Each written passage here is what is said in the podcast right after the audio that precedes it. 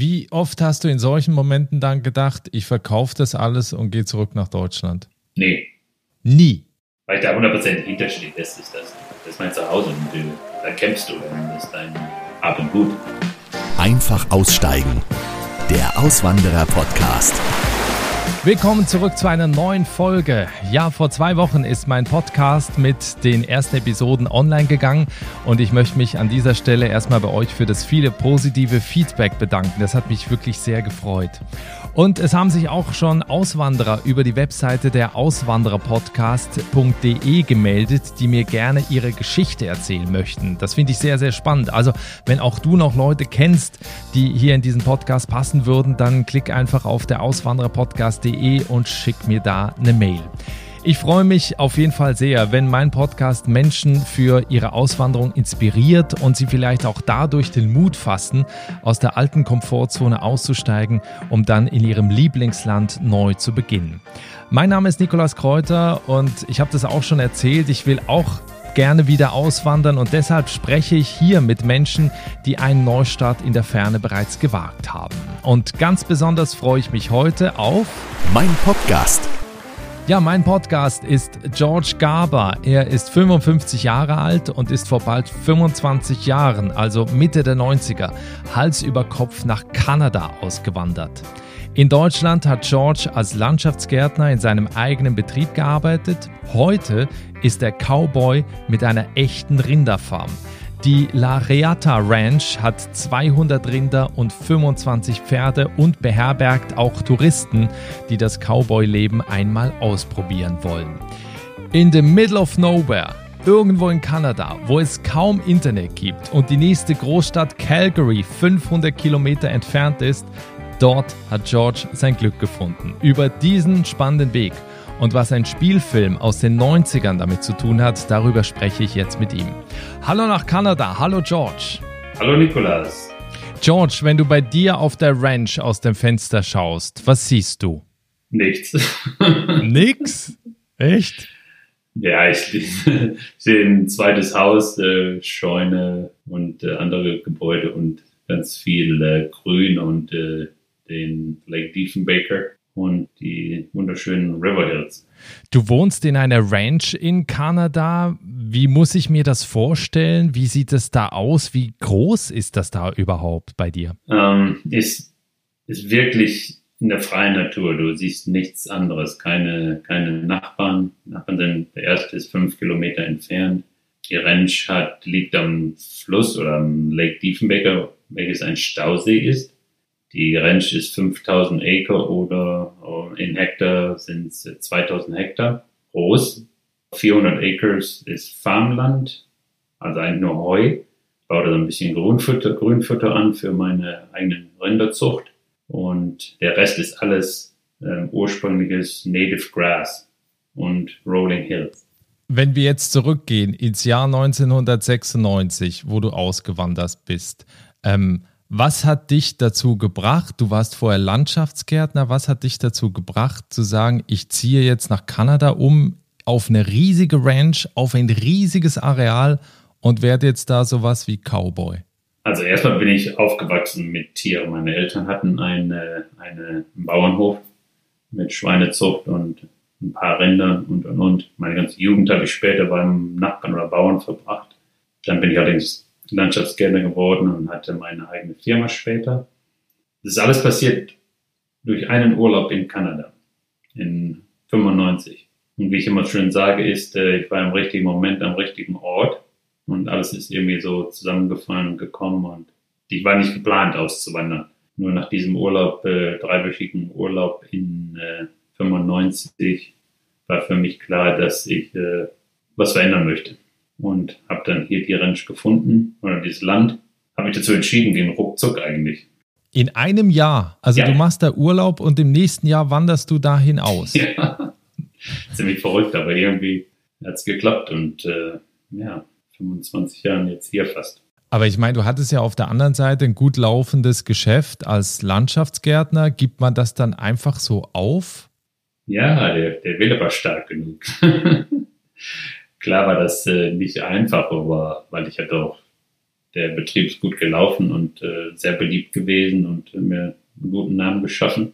Aber das hier hat mir ein bisschen mehr gefallen und war einfach, ja, diese, die Weite, dieses, du gehst aus der Haustür, bist auf der Arbeit, es muss nirgendwo hinfahren und äh, dieses ganze Drumherum. Ich meine, meine Gäste, die erleben das auch, wenn die hier sind im Urlaub, die verstehen das ne? und die sagen immer, wow, hast das richtig gemacht. Ne? Das ist wie im Western-Movie, weißt du, wenn City Slickers. Wide open, wide open space. ja, ganz genau. So ist das entstanden. Wirklich? sind wir auf die Idee gekommen, diesen Urlaub zu machen. ja, da habe ich dann Freunde, eine Freundschaft gebildet mit den Leuten, wo ich Urlaub gemacht habe. Und ja, dann ist seitdem ja alles so entstanden. Ruckzuck bin ich im 95 Weihnachten direkt nochmal hier gewesen und dann habe ich hier über dieses äh, Land erfahren, was zu verkaufen war. Ja, und dann bin ich da, habe ich, hab ich eine Partnerschaft gebildet hier mit den äh, Leuten, wo ich Urlaub gemacht habe.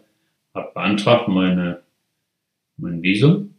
Das hatte ich innerhalb drei Monaten und dann, ja, wie gesagt, hierhin, nochmal zurück, meine Firma verkauft und dann ausgewandert. Und das äh, dann plötzlich gewechselt von Mülheim an der Ruhr auf dieses riesige, äh, einsame Gebiet da in, in Kanada, wo keiner wohnt. Das muss ja eine Riesenumstellung gewesen sein am Anfang, dass du da ganz alleine bist. Ja, gut, ich hatte natürlich äh, die Freunde, die mittlerweile Freunde waren, Partnerschaft, die, die äh, haben ja auch gewohnt am Anfang. Sagen wir zwei Häuser auf dem Hof hier und das ist aber später in die Brücke gegangen. Bin nur zweimal im Leben umgezogen Einmal von, aus dem Elternhaus nach äh, Mülheim-Selbeck auf einen Reiterhof und dann von da nach Kanada. Also das heißt, wenn du den Film nicht gesehen hättest, wärst du vielleicht gar nicht in Kanada gelandet. Mm, kann sein. Okay, was hat deine Familie gesagt, als du dann zurückgekommen bist und gesagt hast, äh, ich wandere jetzt aus, ich habe hier eine Ranch gefunden in Kanada, die kaufe ich jetzt und bewirtschafte die zusammen mit Freunden. Was haben die Leute zu Hause in Deutschland gesagt? Also ich hatte schon eine riesige äh, Unterstützung gehabt. Das auf jeden Fall. Natürlich war das, ich mache ja nichts Unvernünftiges. Ne? Das war geplant und äh, mein Touristik oder Tourismus in, äh, in Saskatchewan war da noch nicht, damals noch nicht so groß. Natürlich musste da viel aufgebaut werden und und und. Aber ich hatte schon Unterstützung von zu Hause und die haben das auch äh, befürwortet. Und mein Vater hatte Probleme, weil ich in seine Fußstapfen getreten bin und äh, der Jüngste bin zu Hause. Ich habe noch zwei Schwestern und äh, einen älteren Bruder. Ja, aber dann, nachdem er dann auch zweimal hier war, hat das verstanden und hat geklappt. Was würdest du sagen, war so die größte Hürde bei der Auswanderung? Also für mich gab es überhaupt keine Hürden, weil wenn ich mir was in den Kopf setze, dann mache ich das. Ich bin Stier. also ich kämpfe bis es klappt. Meine langjährige Partnerin, 16 Jahre waren wir zusammen, die ist mit ausgewandert die bekamen mehr Heimweh. Also bei mir gab es nie Heimweh. Für mich, ich bin hier hingekommen und das war mein Zuhause. Aber was war denn der Plan? Also du hast jetzt diese Ranch gekauft mit Freunden zusammen. Wie wolltet ihr Geld verdienen? Also was war eure Business-Idee da? Wir hatten erst äh, einen Teil der Ranch gekauft, weil der andere, ein anderer Teil war nicht zu verkaufen. Und da haben wir dann nur, das war die Idee, die Gäste-Ranch aufzubauen. Und äh, natürlich mit meinen Kontakten oder mit deutsch sprechender Kenntnis äh, da auch dann besser zu äh, werben und äh, hat auch viele Bekannte oder Reitersleute, die dann mit zu, äh, zu gewinnen, ihr Urlaub zu machen.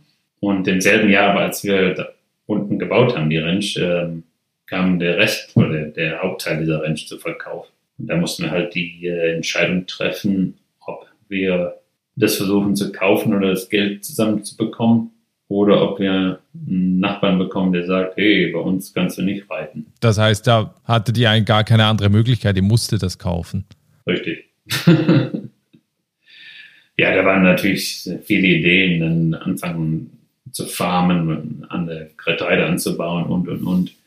Da ist auch noch einiges schief gegangen, weil als wir dann äh, uns dazu entschieden haben und äh, Maschinen oder gebrauchte Sachen gekauft haben, dann äh, sind die Getreidepreise absolut in den Keller gegangen.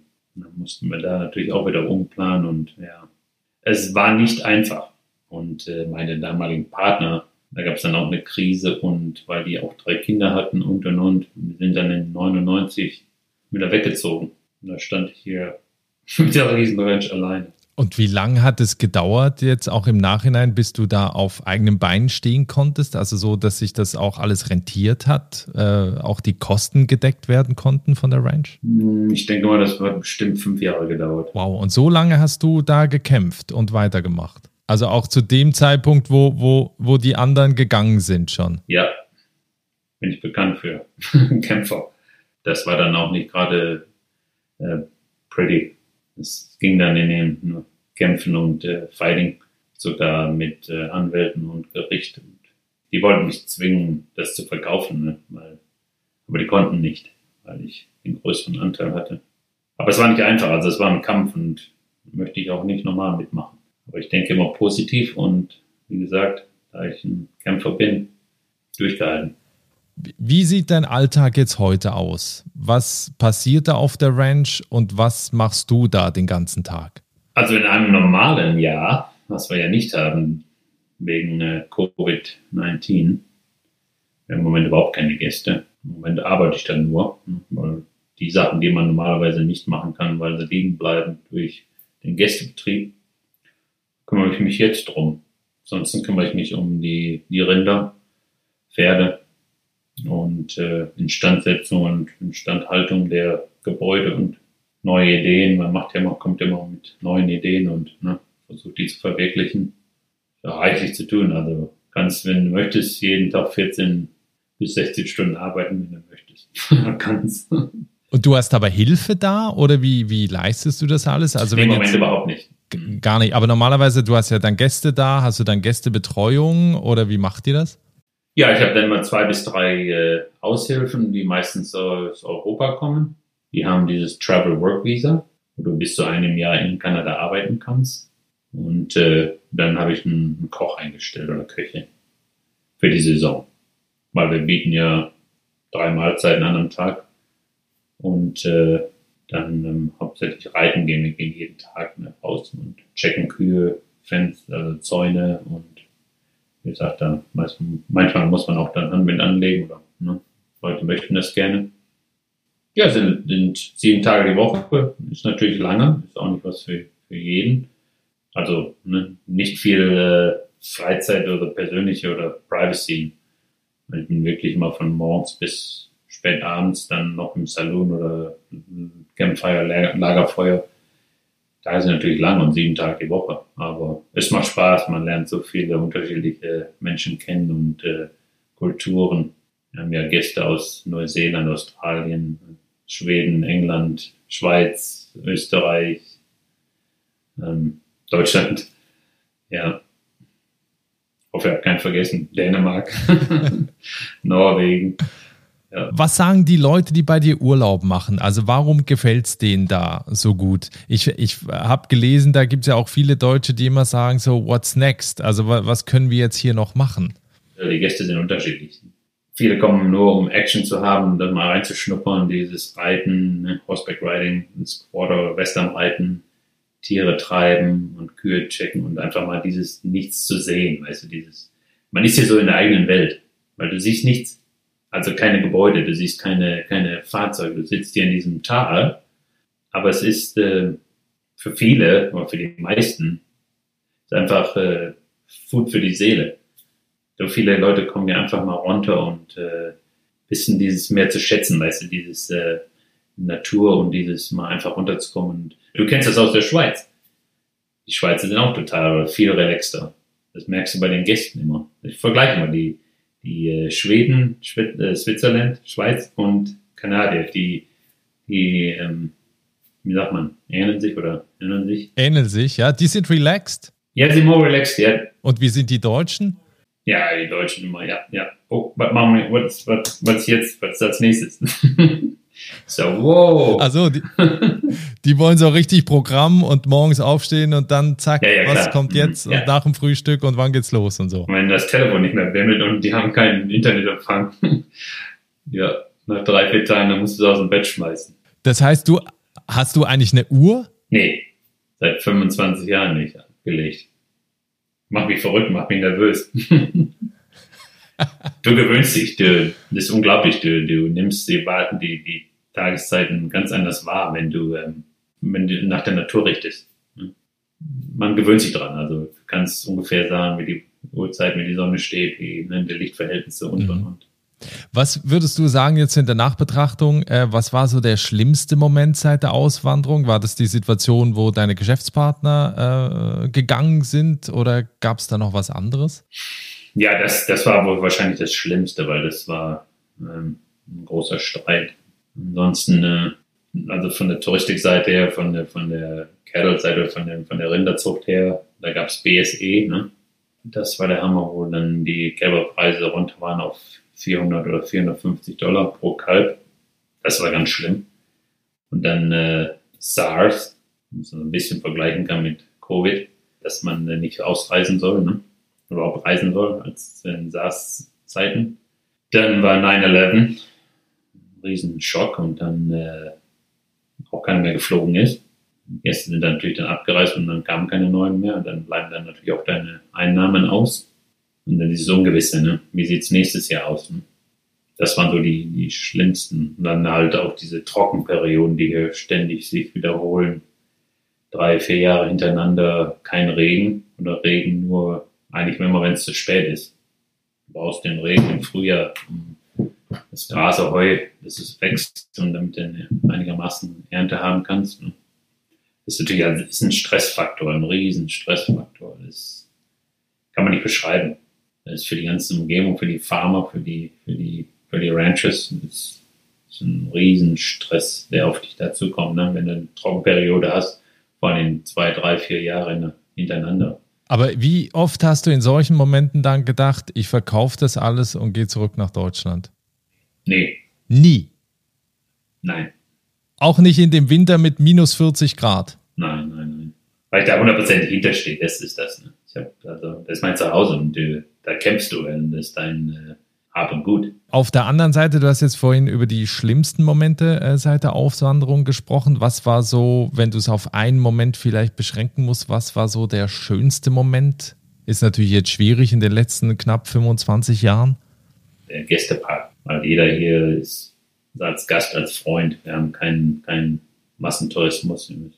Als das ist, äh, als so ein bisschen sich eingespielt hat und äh, als der Gästepart besser geworden ist, eine bessere Aussicht und du wusstest schon, du hattest Buchungen, schon, schon Buchungen fürs nächste Jahr und Zusagen, dass Leute so begeistert sind und auf jeden Fall nächstes Jahr wiederkommen. Die Rinderpreise, Rinderpreise sind, haben sich äh, verbessert, was natürlich auch sehr hilft und ja, dann ist alles ähm, mehr beruhigend und befriedigend und äh, dann, natürlich ist man dann auch stolz auf sich, ne? weil es war ein Kampf und ist, ist eigentlich immer ein Kampf, aber so ist das halt mit jedem Job oder jedem Business, was man führt oder hat. Ähm, wenn man seit knapp 25 Jahren nicht mehr in Deutschland wohnt, sondern in Kanada, gibt es da irgendwas, was man in Deutschland vermisst oder nicht mehr nach so langer Zeit? Also vermisst natürlich die Familie, ne? Dieses Mal eben kurz vorbeischauen, das fehlt einem schon, das wäre natürlich super. Vor allem in so einer Zeit wie mit äh, Covid. hm? Ist schon manchmal hart. Ich, habe ganz tolle Freunde hier und Nachbarn, also das, jeder ist so hilfsbereit und unterstützend und aber dieses weiß mal eben vorbei, kurz auf einen Kaffee oder so, wäre schon natürlich super cool. Natürlich hat man heutzutage die tolle Technik mit Internet und man kann sich sehen und Videochat und all die Sachen. Aber dieses Physical, ich weiß nicht, eben, nur mal eben you know. ja. Aber wie oft bist du denn noch in Deutschland? Du, ich versuche alle paar Jahre mal rüber. Also ich verbinde das meistens, wenn äh, mit, äh, mit äh, Werbung, also mit äh, Trade-Shows oder ich war letztes Mal was, vor zwei Jahren in Berlin zu der ITB, eigentlich um äh, ne, die Ranch zu werben auch, ne? Und Kanada und ja, die Provinz. Ja, dann verbinde ich das natürlich mit äh, Besuch zu Hause. Aber es sind immer nur zwei, drei Tage, weil du kannst ja auch nicht zu lange wegbleiben. Und das ist meistens im Herbst, wenn noch viel Arbeit anliegt, bevor der Winter eintrudelt. Früher kann ich nicht weg wegen, weil die Kälber kommen dann Ende März und da muss man auch zu Hause sein. Das ist auch eine Verantwortung. Ich meine, man will ja auch alle nur im Leben halten und weil das Wetter kann schnell umsch umschwingen und dann kann es ja plötzlich einen Schneesturm haben und da muss man schon immer da sein. Wenn jetzt Leute zuhören und sagen, ich wollte schon immer mal nach Kanada auswandern und der George lebt quasi mein Traum, was sind die Tipps, die du Menschen gibst, die nach Kanada auswandern wollen? Du lebst seit 25 Jahren da, also du hast ja wahrscheinlich auch viele kommen und gehen sehen. Was gibst du denen mit, die jetzt kommen wollen? Also, ich würde sagen, oder was ich immer sage, ist, wenn du den Plan hast, wenn da muss da hundertprozentig hinterstehen, machen. Auf jeden Fall. Ich würde es immer wieder riskieren. Auf jeden Fall. Aber ich würde auf jeden Fall jede Menge Research über die Region, die Provinz, über Kanada generell, die Finanzen im Griff zu haben. Du musst mit Kosten rechnen, wo du nicht mitgerechnet hast. Dinge passieren. Ja, Kontakte knüpfen, ne? jede Menge Research. Aber ausgiebig, also ausgiebig äh, informieren und äh, erstmal hinfahren und sich umschauen und also Urlaub machen und, und, und mit, mit Leuten sprechen und versuchen da ein bisschen äh, Feedback zu kriegen. Ne? Wo siehst du denn in Kanada ein großes Potenzial für die, die da selbstständig arbeiten wollen? Also welche Bereiche findest du interessant da in Kanada?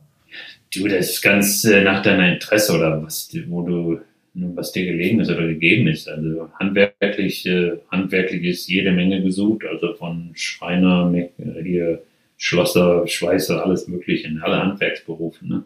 Nur ist da die Frage, ich sage immer, willst du das wirklich? Ich meine, was ist anders, wenn du in Deutschland zufrieden bist mit dem, was du macht, machst? Arbeit musst du überall.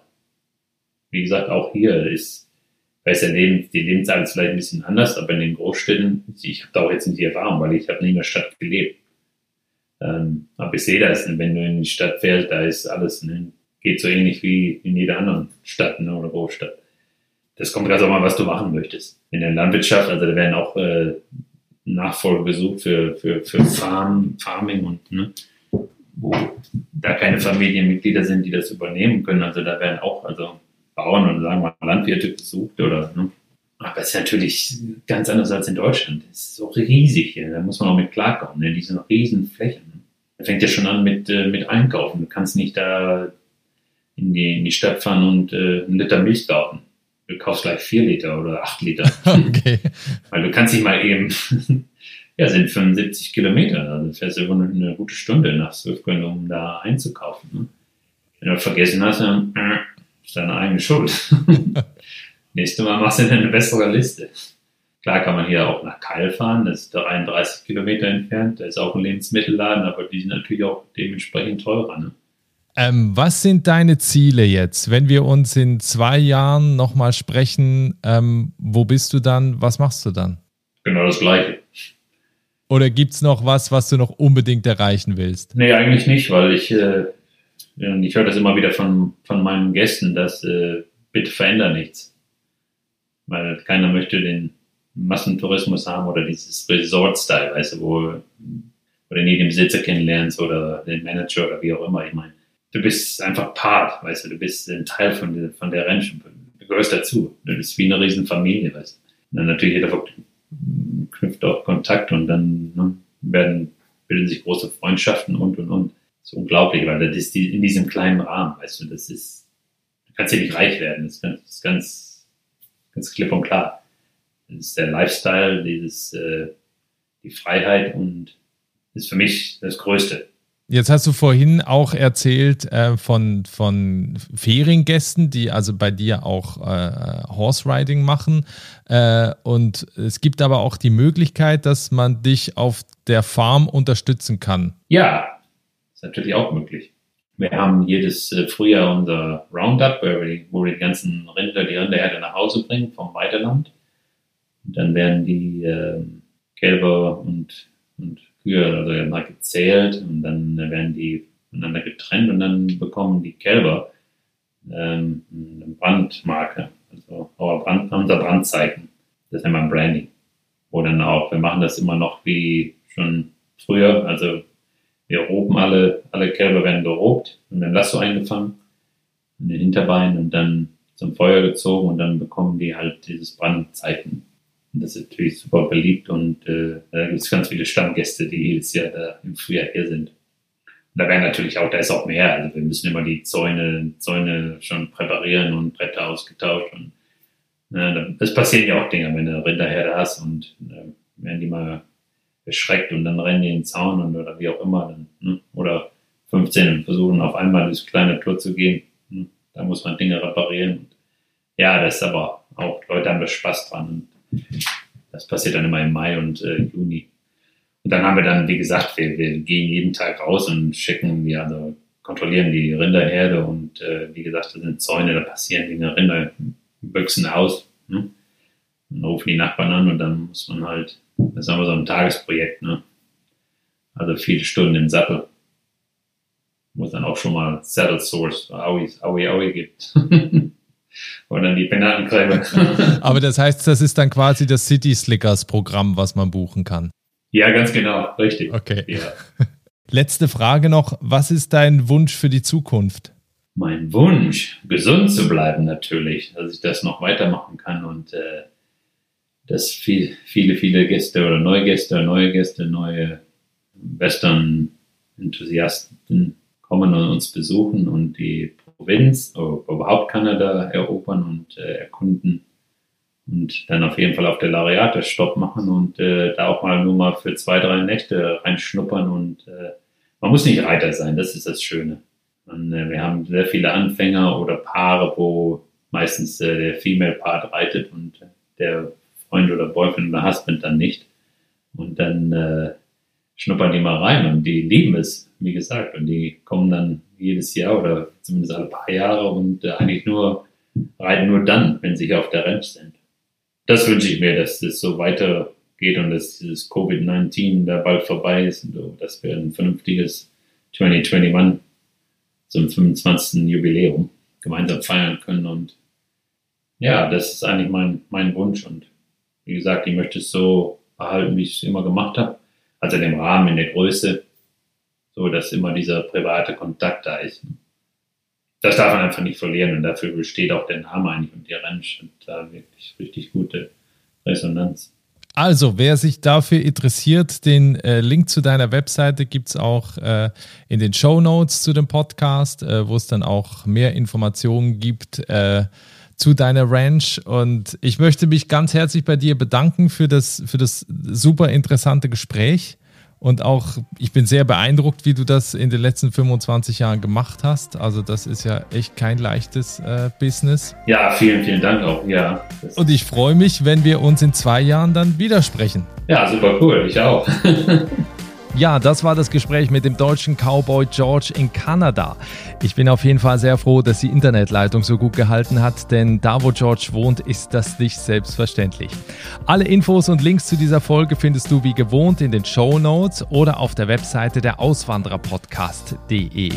Also, wenn du einmal bei George als Cowboy Urlaub machen willst, dann schau da rein. Wenn dir der Podcast gefällt, dann abonniere doch bitte den Kanal und hinterlass mir auch eine Bewertung. Jeden Mittwoch gibt es ja eine neue Folge, die dich garantiert inspirieren wird. Ich freue mich also sehr, wenn wir uns bald wieder hören. Bis dann.